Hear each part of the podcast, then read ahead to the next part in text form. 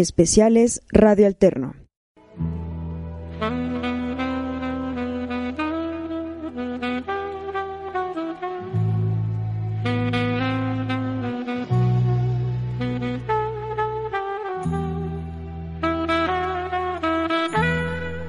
Bienvenidos al nuevo concepto de Radio Alterno, su programa Psicohistoria. Caminemos juntos los senderos de la historia y del alma de los seres humanos.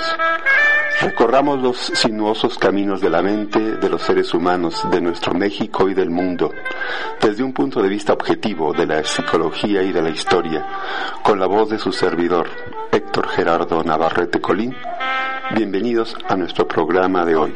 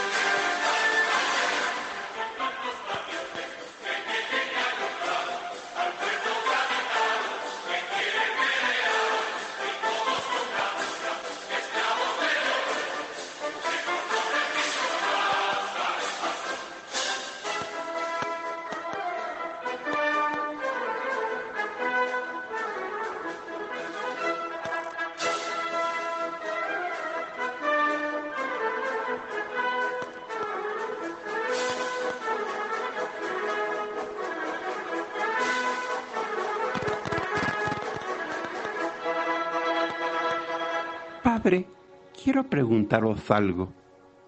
Sí, Rafael, dime, ¿qué quieres saber?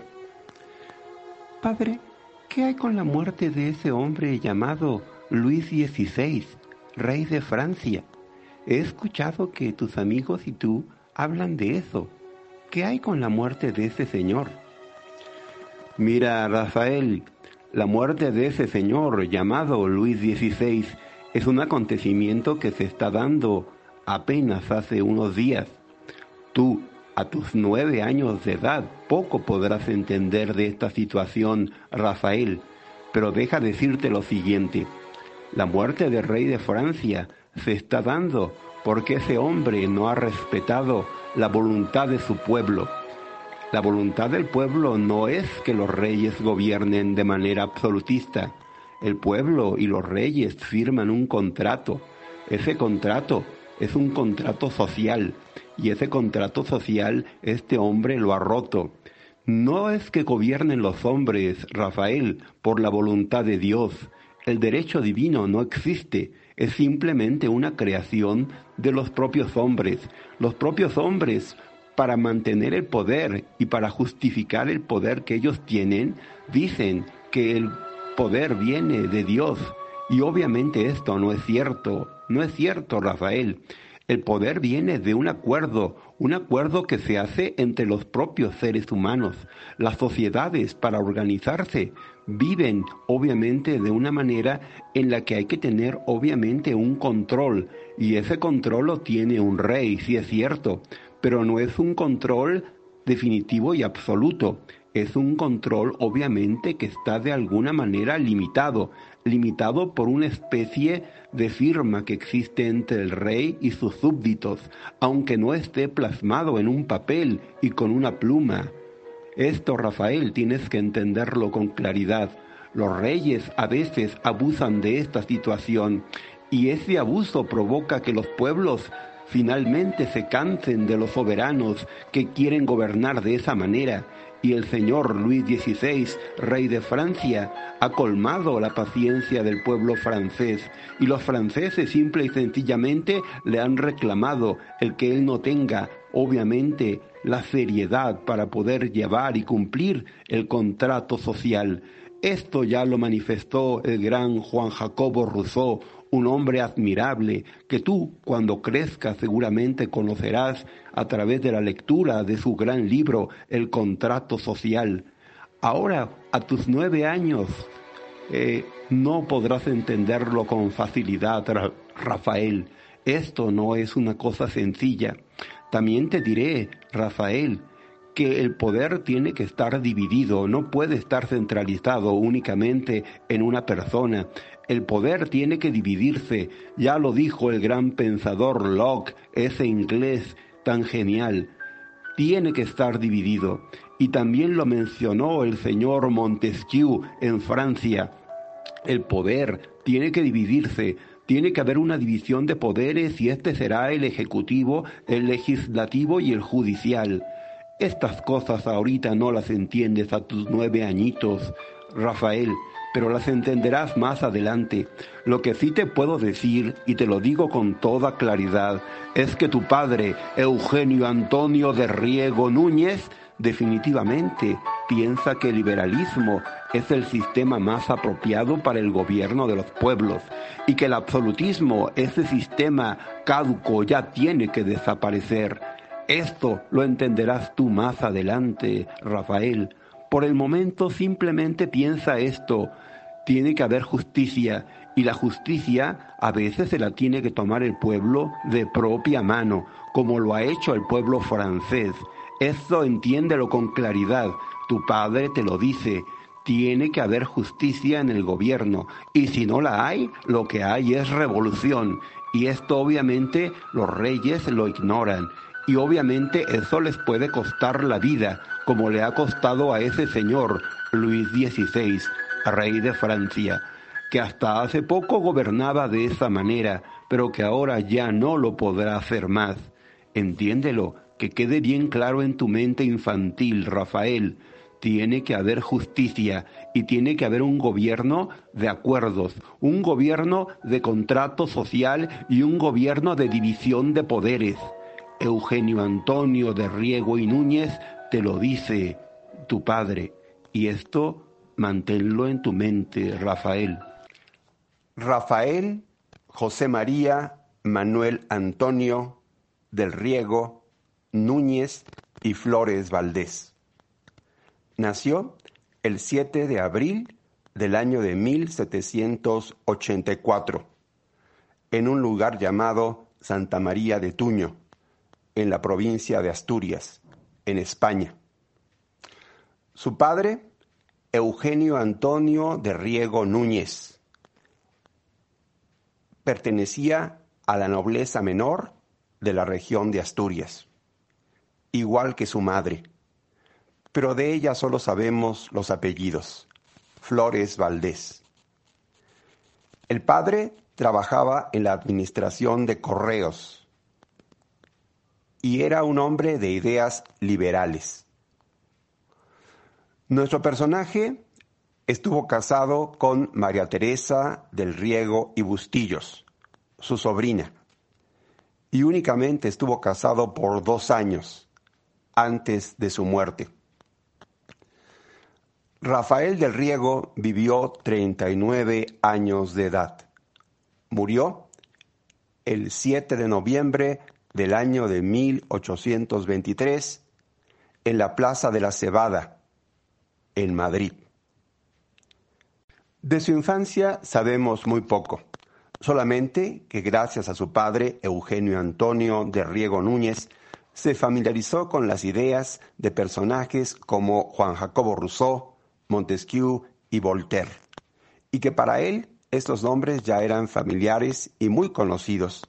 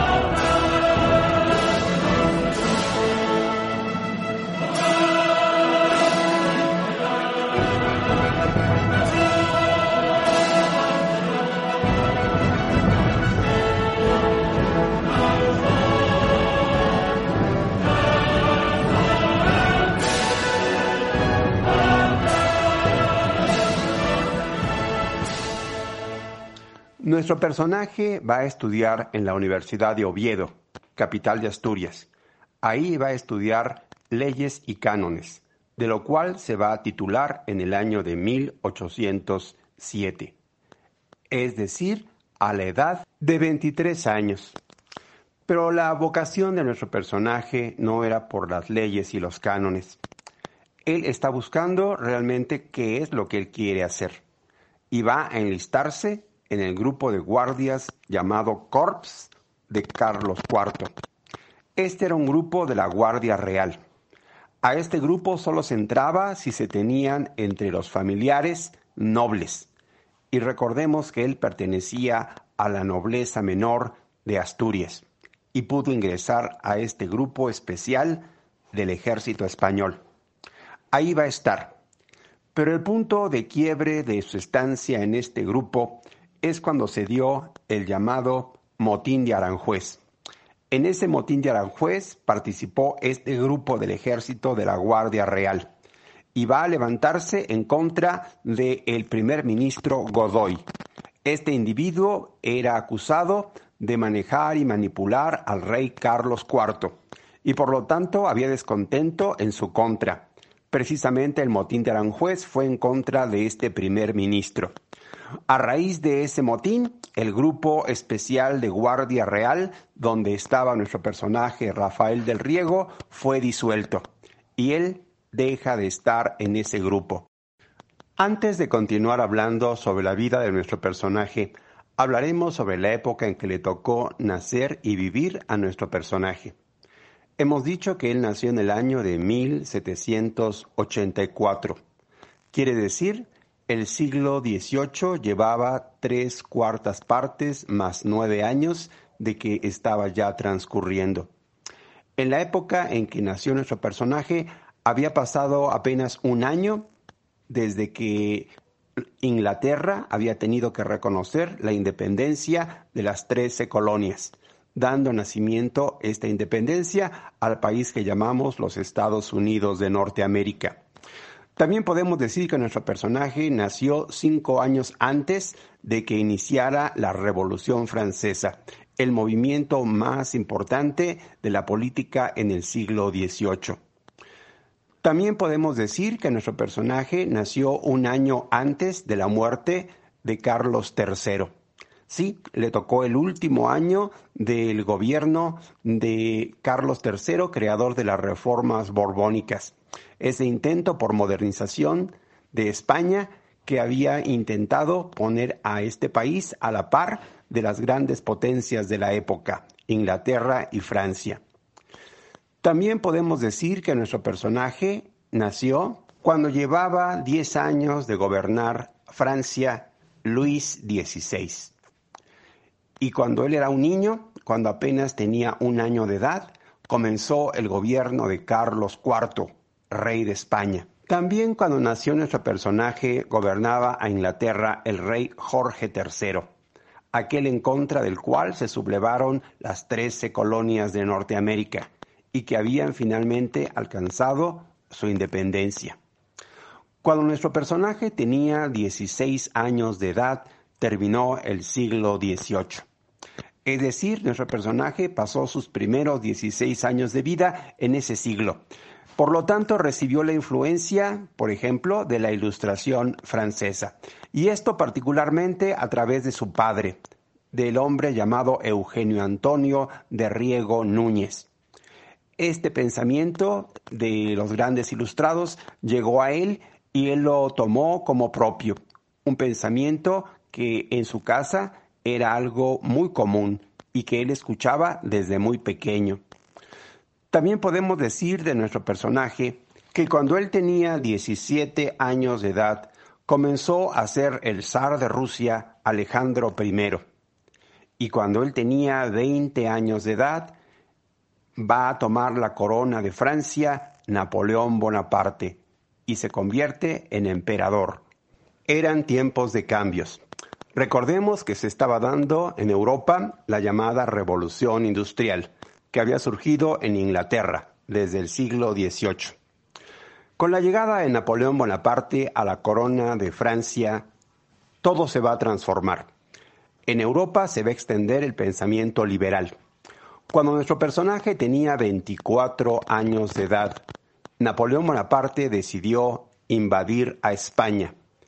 Esto lo hizo con el pretexto de castigar a Portugal. Pidió permiso al rey Carlos IV de España para que el ejército francés entrara por territorio español y se dirigiera a Portugal a castigarlos a estos señores por no colaborar con Napoleón Bonaparte en el llamado bloqueo continental en contra de Inglaterra.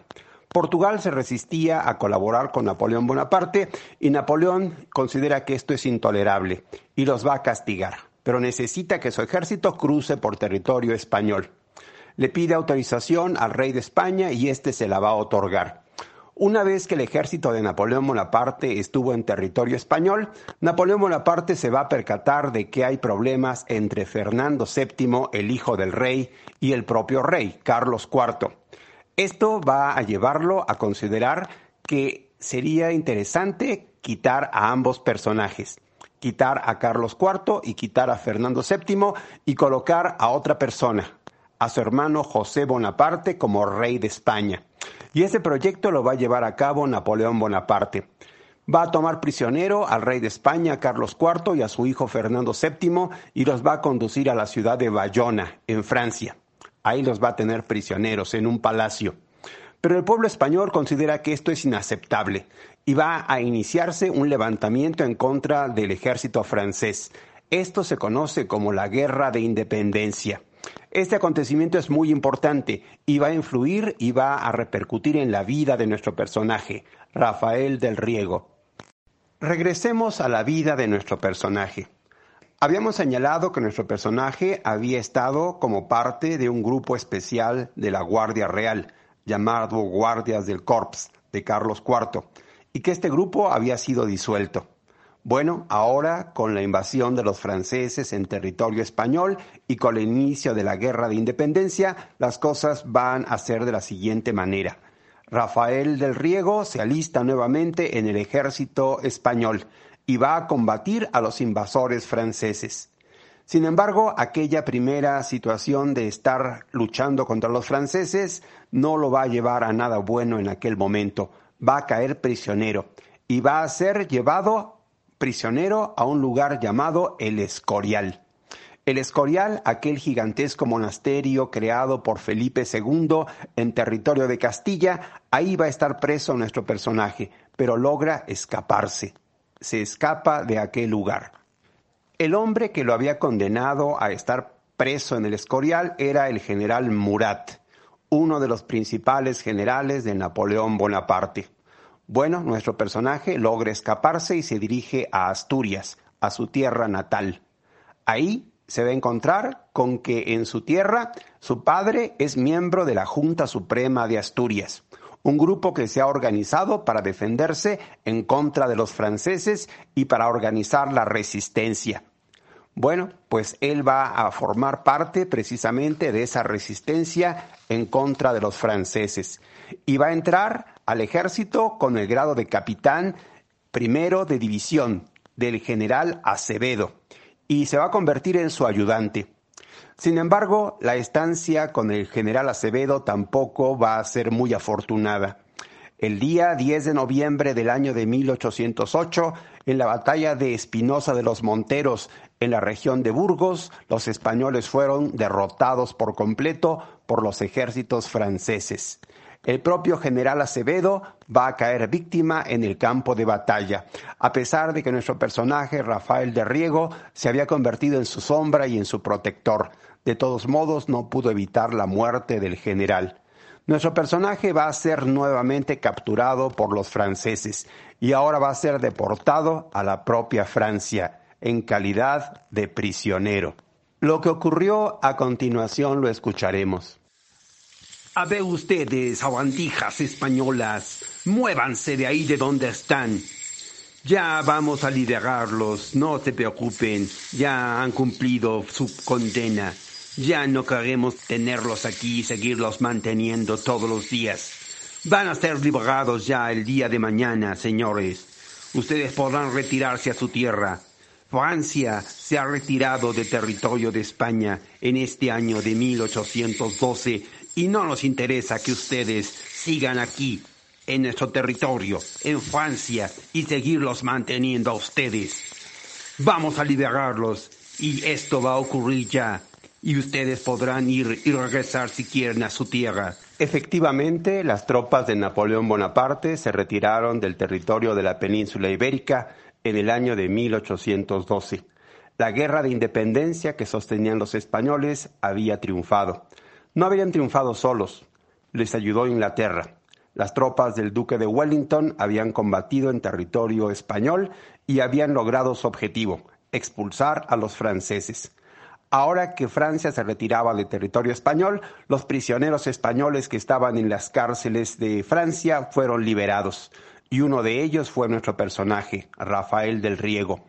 Al ser liberado en territorio francés tenía la oportunidad de regresar a su tierra o de quedarse en Francia. Y en un primer momento estuvo en Francia. Posteriormente se trasladó a Inglaterra y después a Alemania. Digamos que es un momento en el que él va a vagar por territorio europeo y a conocer a diferentes personas. En ese momento él se puso en contacto precisamente con la masonería. La masonería era un movimiento muy importante integrado principalmente por hombres de carácter liberal. Este pensamiento liberal coincidía con el pensamiento de Rafael del Riego y él se va a hacer masón.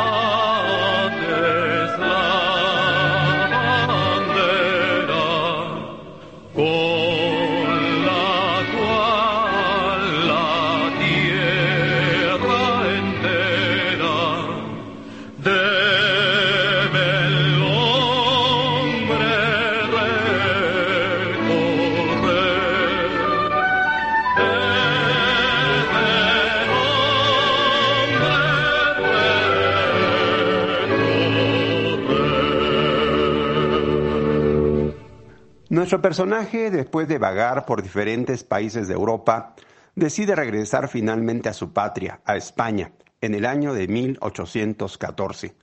Y así lo va a hacer. Va a regresar a España cargado de un pensamiento liberal radical y con las ideas de las logias masónicas. Ese es el pensamiento que tiene Rafael del Riego. Al entrar a España y al incorporarse de nuevo al ejército español, le va a ser reconocido el título de teniente coronel del ejército español.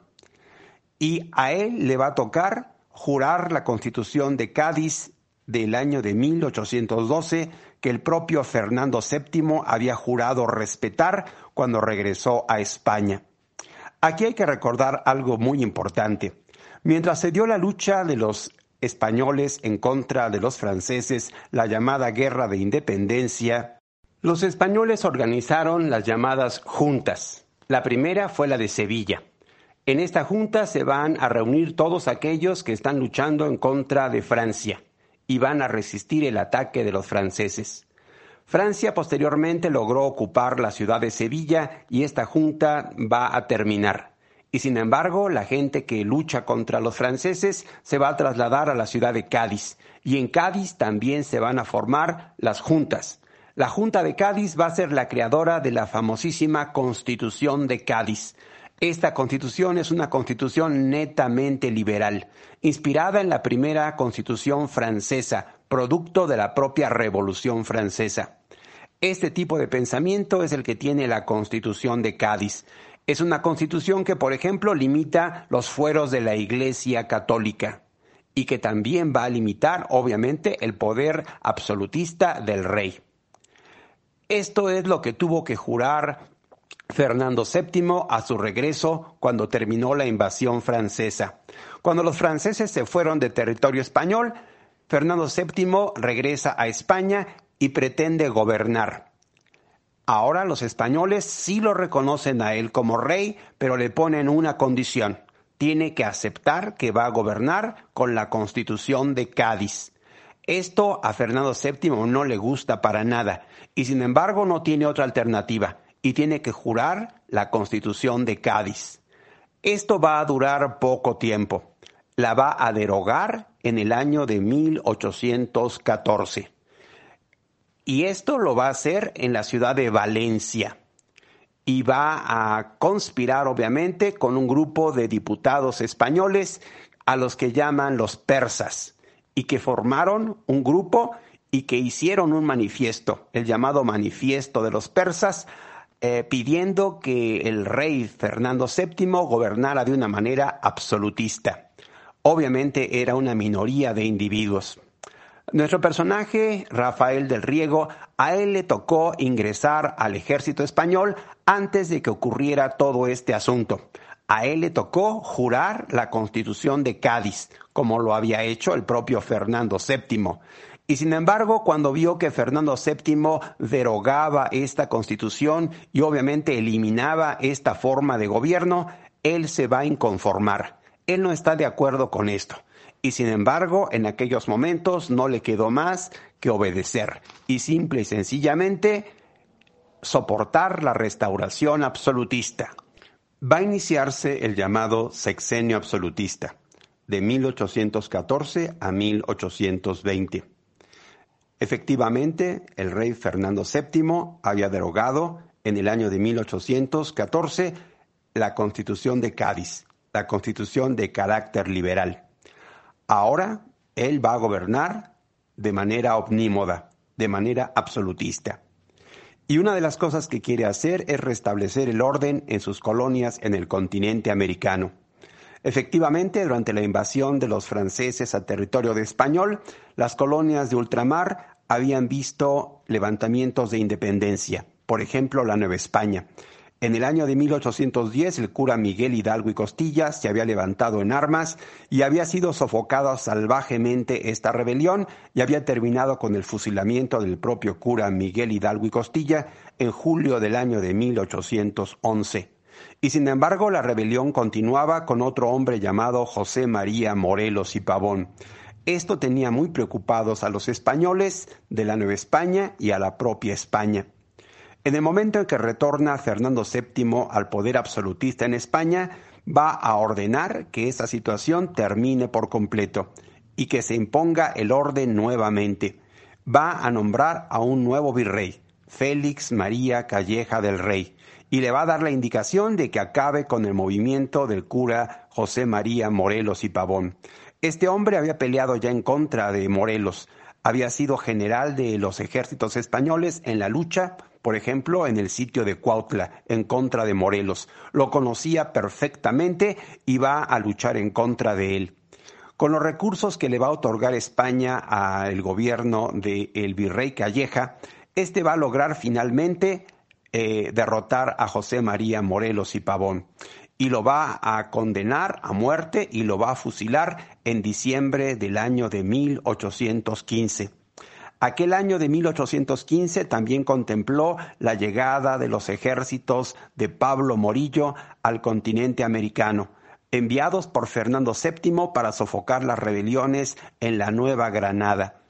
Este hombre, Pablo Morillo, va a sitiar la ciudad de Cartagena de Indias y en diciembre del año de 1815 va a tomar la ciudad de Cartagena de Indias y la va a someter a una verdadera masacre.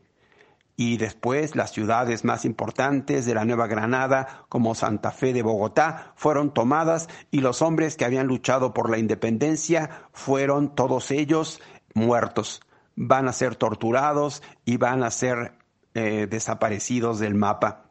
Esto obviamente significa el triunfo nuevamente del absolutismo. Y es que aquel año de 1815 era también el año del Congreso de Viena, año en el que el absolutismo se volvía a restablecer en Europa y se establecía la llamada Santa Alianza entre las grandes potencias que habían derrotado a Napoleón Bonaparte. Me refiero a Rusia, me refiero también al imperio austriaco y a los prusianos. Y aunque también Inglaterra había derrotado a Napoleón Bonaparte, Inglaterra no formó parte de la Santa Alianza. Tenía un sistema de gobierno diferente, pero había cumplido su propósito, dominar los mares de todo el mundo. Ya sin la presencia de los franceses no hay nadie que esté enfrente de ellos ni que pueda competir con la superioridad económica y militar del imperio británico. El imperio británico se ha proclamado como el imperio vencedor junto con la Triple Alianza y ahora ellos dominan Europa y el mundo entero. En este ambiente en que el absolutismo ha vuelto a predominar en muchos lugares de Europa, Fernando VII sintió la confianza de gobernar de esta manera, como rey absolutista, y así lo va a hacer. En la Nueva España fueron años difíciles también. Después del año de 1815 se restableció la tranquilidad. El único individuo que se atrevió a romper esa tranquilidad fue Francisco Javier Mina y su lucha breve pero muy importante que se dio en la Nueva España y que terminó con la muerte de este individuo español que vino a luchar por la independencia de México y que finalmente murió.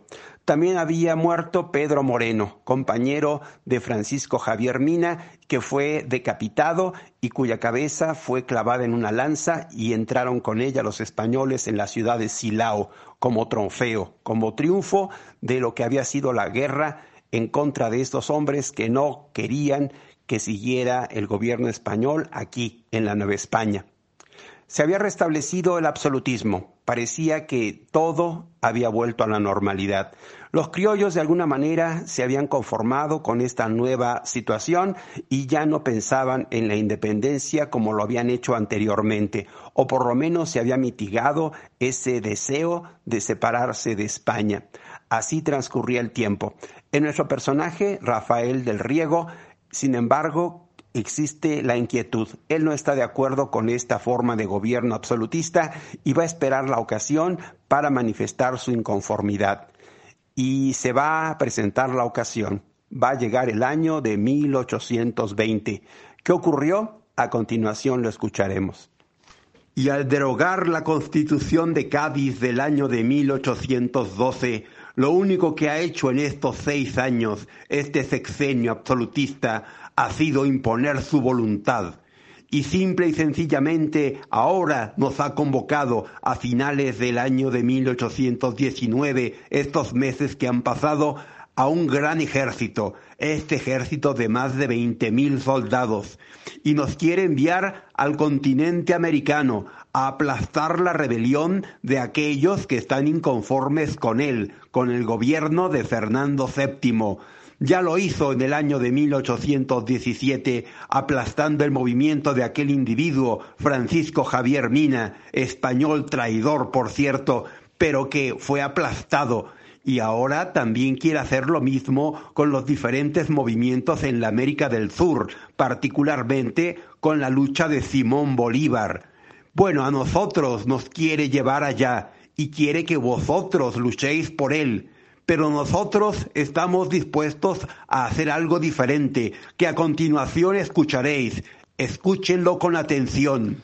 Soldados, mi amor hacia vosotros es grande, Por lo mismo yo no podía consentir como jefe vuestro que se os alejase de vuestra patria en unos barcos podridos para llevaros a hacer una guerra injusta al nuevo mundo, ni que se os compiliese abandonar a vuestros padres y hermanos, dejándolos sumidos en la miseria y opresión. Vosotros debéis a aquellos la vida, y por tanto es de vuestra obligación y agradecimiento el prolongársela, sosteniéndolos en la ancianidad y aun si fuese necesario el sacrificar las vuestras para romperle las cadenas que os tienen oprimidos desde el año de 1814. Un rey absoluto a su antojo y albedrío les impone contribuciones y gabelas que no pueden soportar, los veja, los oprime y por último, como colmo de sus desgracias, os arrebata a vosotros, sus caros hijos, para sacrificaros a su orgullo y ambición, si a vosotros os arrebatan del paterno seno, para que en lejanos y opuestos climas vayáis a sostener una guerra inútil,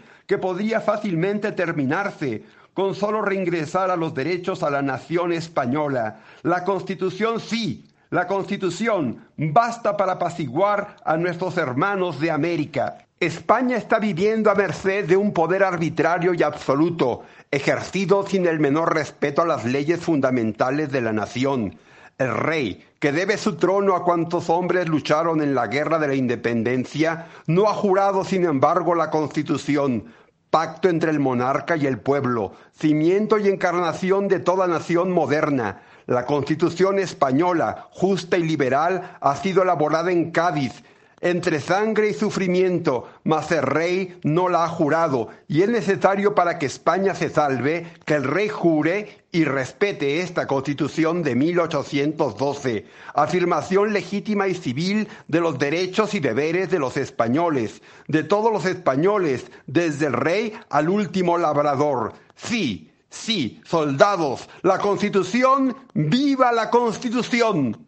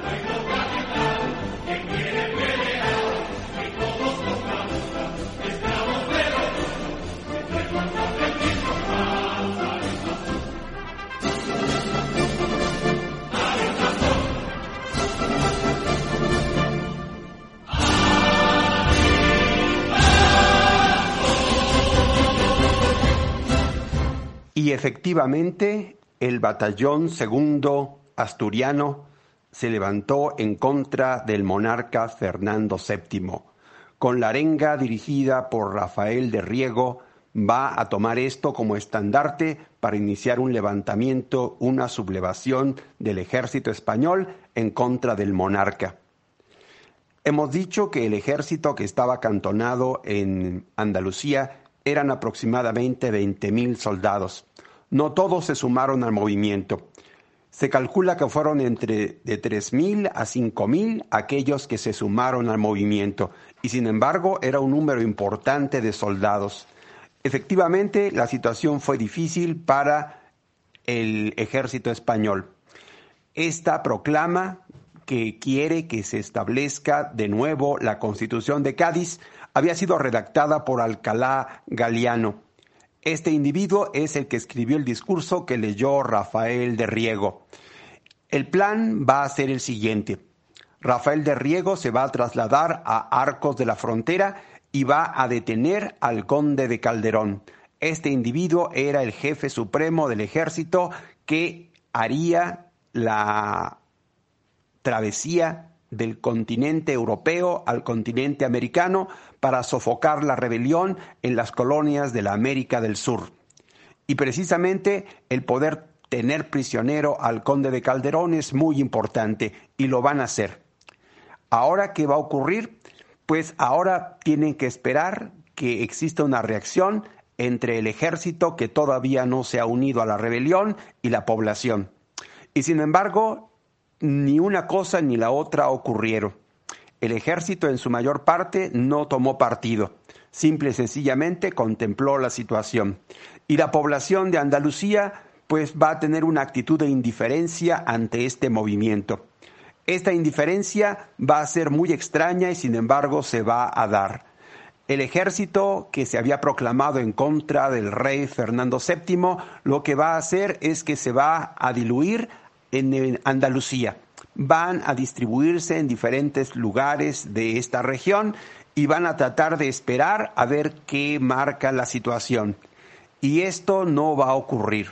Poco a poco se va disolviendo esta situación y el ejército de Rafael de Riego finalmente se va a dispersar el 11 de marzo del año de 1820 y Rafael de Riego se va a refugiar en Extremadura. Y sin embargo, va a ocurrir algo interesante. En Galicia se proclama la Constitución de Cádiz, en La Coruña y en el Ferrol, también en Vigo. Este movimiento que se inicia en Galicia se va a extender a diferentes regiones de España y finalmente parece que lo que inició Rafael de Riego va a triunfar. La rebelión se extiende por diferentes puntos del territorio español. Y finalmente, en la propia ciudad de Madrid también va a haber consecuencias. En la ciudad de Madrid, el día 7 de marzo del año de 1820, hay una manifestación multitudinaria frente al Palacio Real de Madrid. Y la multitud pide simple y sencillamente que el rey salga y hable con ellos, que se enfrente a la multitud.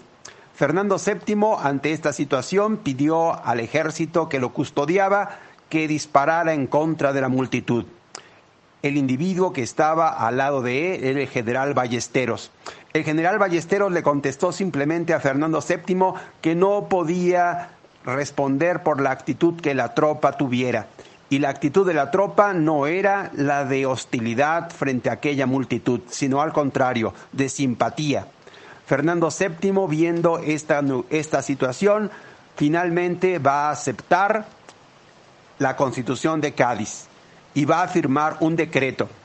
Y en ese decreto dice, de acuerdo con la voluntad general del pueblo, voy a restablecer la constitución de Cádiz. Y entonces se decide finalmente a firmar.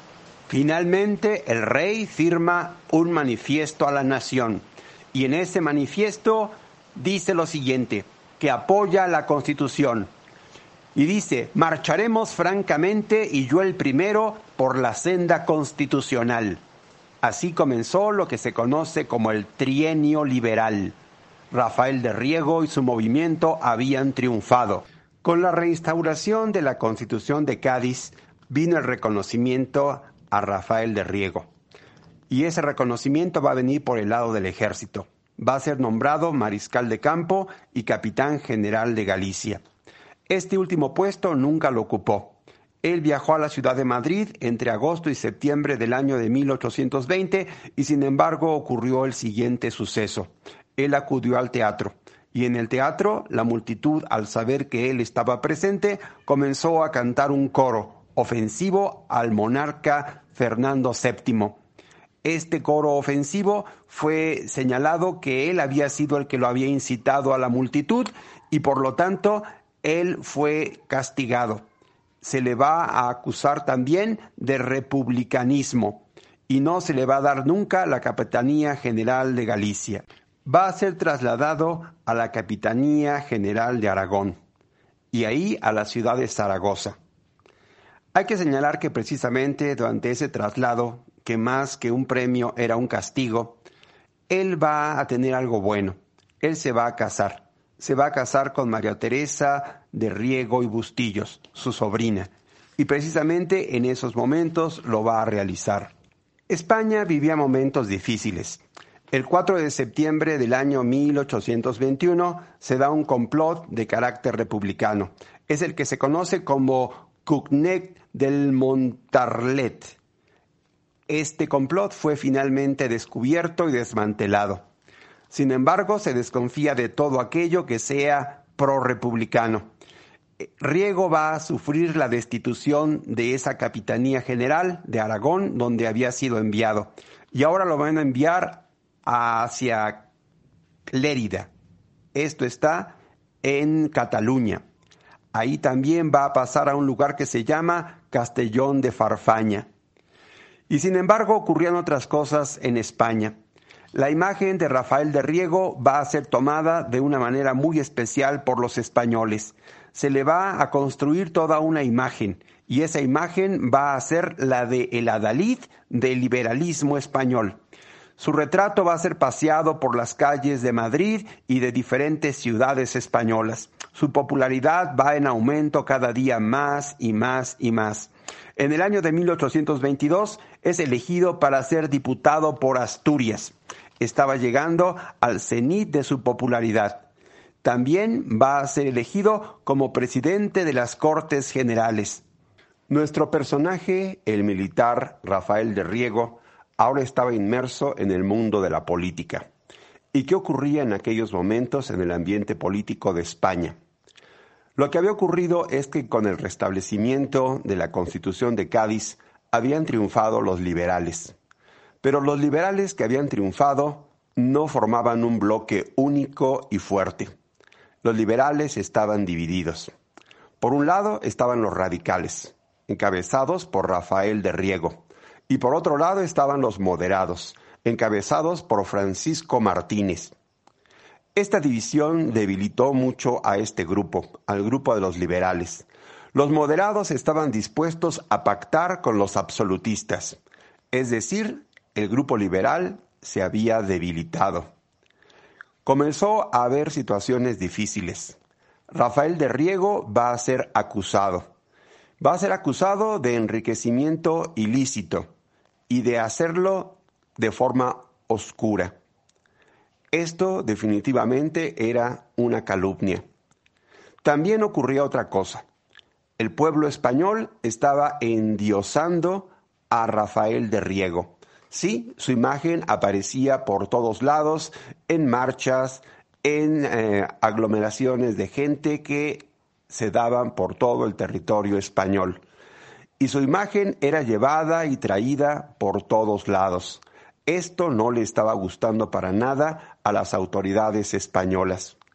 Y comenzó a haber conspiraciones de carácter absolutista en contra del grupo de los liberales comenzaron a manejarse revueltas, revueltas en diferentes lugares. Va a haber un acontecimiento muy especial, un enfrentamiento entre la gente que sigue a Rafael de Riego y la milicia nacional, que carga contra los seguidores de Riego. Esto degeneró en algo que se conoce como la batalla de las platerías. En ella, mucha gente que apoyaba a Riego va a ser atacada por el ejército y va a haber pérdidas de vidas humanas. Otro acontecimiento fue una batalla que se va a dar en la región de Navarra y también en la región de Cataluña.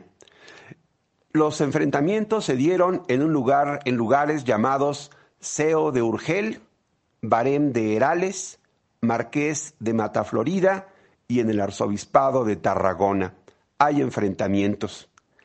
Hay gente que quiere el retorno al absolutismo completo como el que quería practicar Fernando VII.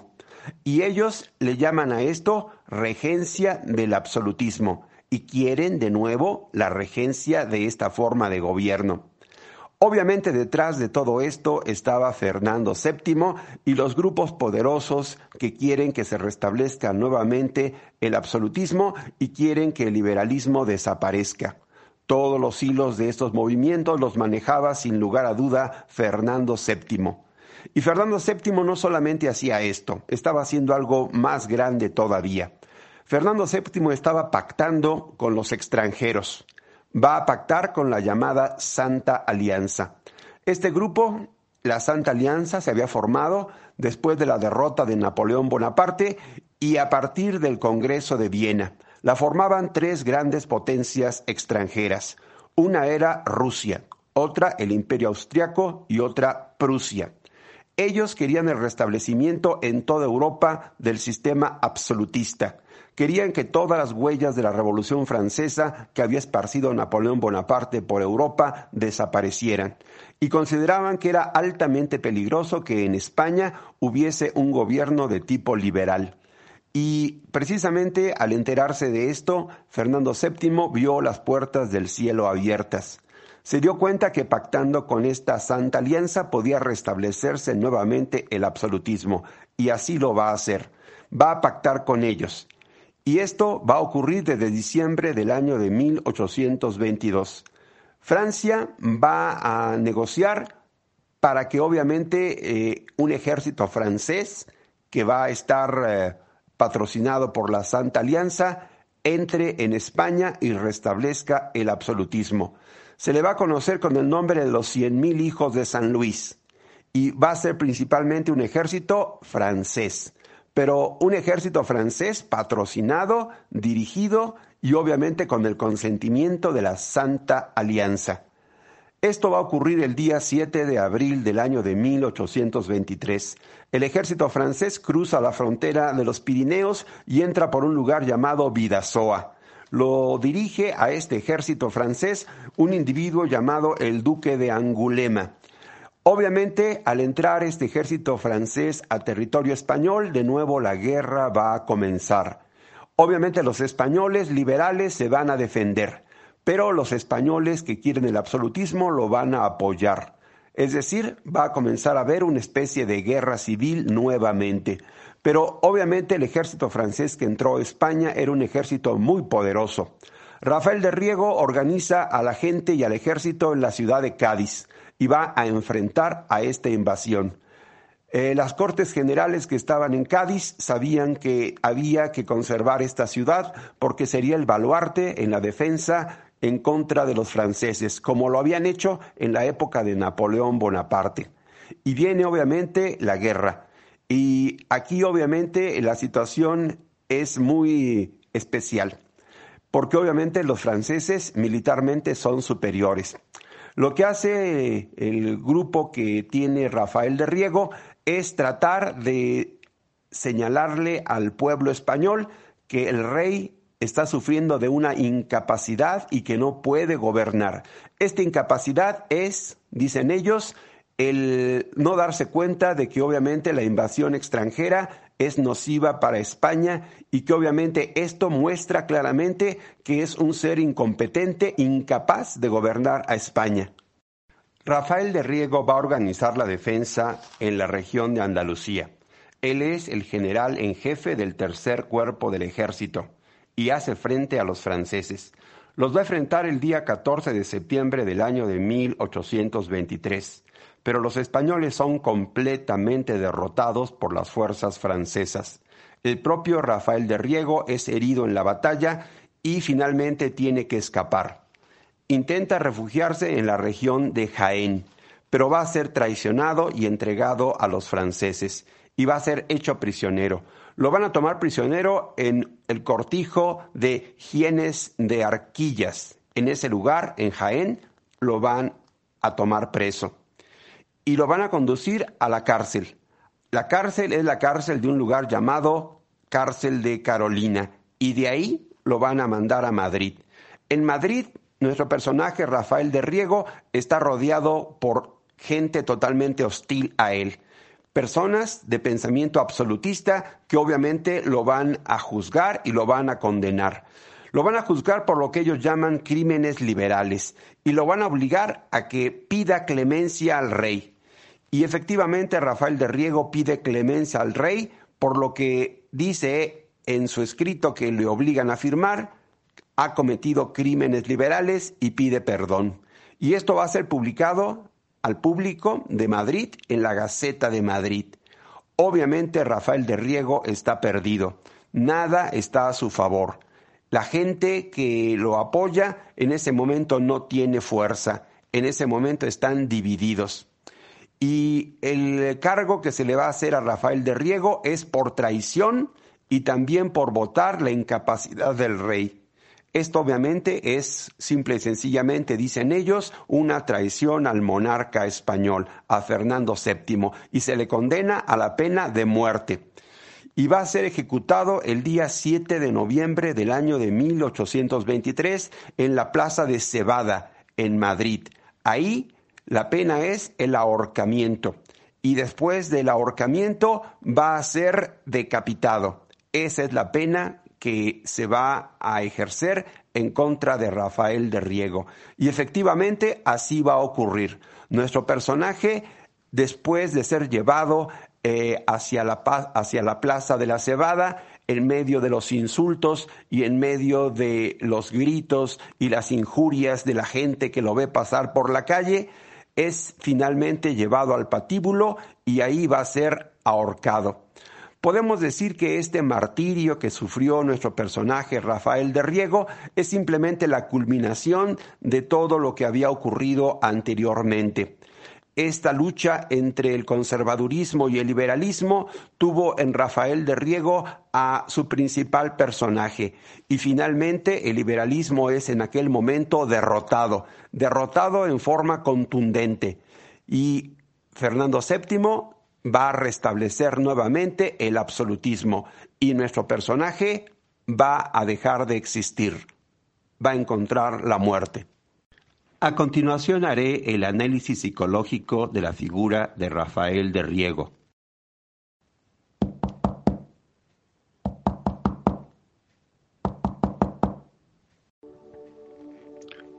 Buenas tardes. Adelante, puede usted pasar. Buenas tardes, señor psicólogo. Me llamo Rafael José María Manuel Antonio del Riego Núñez y Flores Valdés. ¿Podría usted atenderme, señor psicólogo? Adelante, señor Rafael del Riego. Sea usted bienvenido. ¿En qué le puedo yo ayudar a usted? Gracias, señor psicólogo. Mire, he acudido a usted por varios asuntos.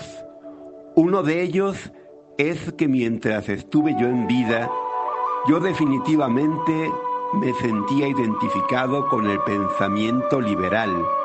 Y esto me ocurrió desde pequeño. Me lo inculcó mi padre. Y eso para mí fue muy importante. Y sin embargo lo que me inquieta es lo siguiente a pesar de haber logrado en algún momento el restablecimiento de la Constitución de Cádiz en mi patria, en España, siento que mi imagen fue utilizada y de alguna manera ellos, los que utilizaron esta imagen, lo hicieron a su propia voluntad. Y que de repente en lugar de darme el apoyo que ellos tendrían que haberme dado, me dejaron a mi suerte y finalmente ocurrió lo que ocurrió. Esta parte me enoja con esta gente, esta gente que de alguna manera me llevó hacia primero la parte más alta de la gloria y después me dejó caer desde ahí. Este enojo con estas personas es lo que me inquieta mucho. Me siento enfadado y quisiera platicar con usted, señor psicólogo. ¿Podrá usted ayudarme? Con gusto, señor Rafael del Riego.